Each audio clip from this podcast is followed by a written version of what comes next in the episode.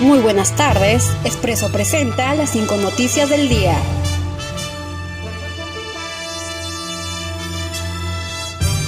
El Ministerio de Transportes y Comunicaciones alista norma para que familias puedan viajar a otras provincias en autos particulares. El nuevo titular de Transportes y Comunicaciones, Carlos Estremadoiro, indicó que las familias podrán viajar a otras regiones del Perú en autos particulares cuando el sector lo apruebe mediante una norma, por lo que tal opción actualmente está prohibida.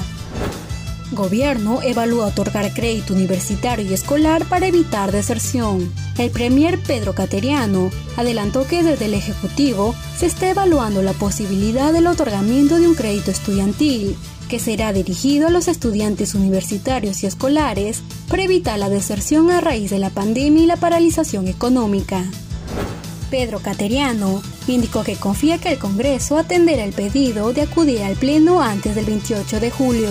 Durante la reunión con el presidente del Congreso, Manuel Merino, el presidente del Consejo de Ministros, Pedro Cateriano, pidió presentarse ante el Congreso para exponer el programa de gobierno y solicitar el voto de confianza antes del 28 de julio. Proyecto de vacuna de Oxford promete doble protección contra la COVID-19. Las investigaciones en curso de la Universidad de Oxford para desarrollar la vacuna contra la COVID-19 indican que esta ofrecería el doble nivel de protección, por lo que la universidad indicó que una parte de los resultados sobre la seguridad de la vacuna serán publicadas en la revista médica The Lancet el próximo lunes. Adolescente muere de peste bubónica tras comer marmota infectada en Mongolia.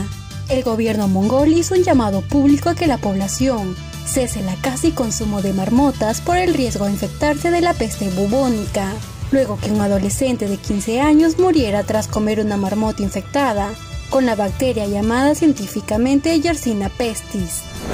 Estas fueron las cinco noticias para Expreso.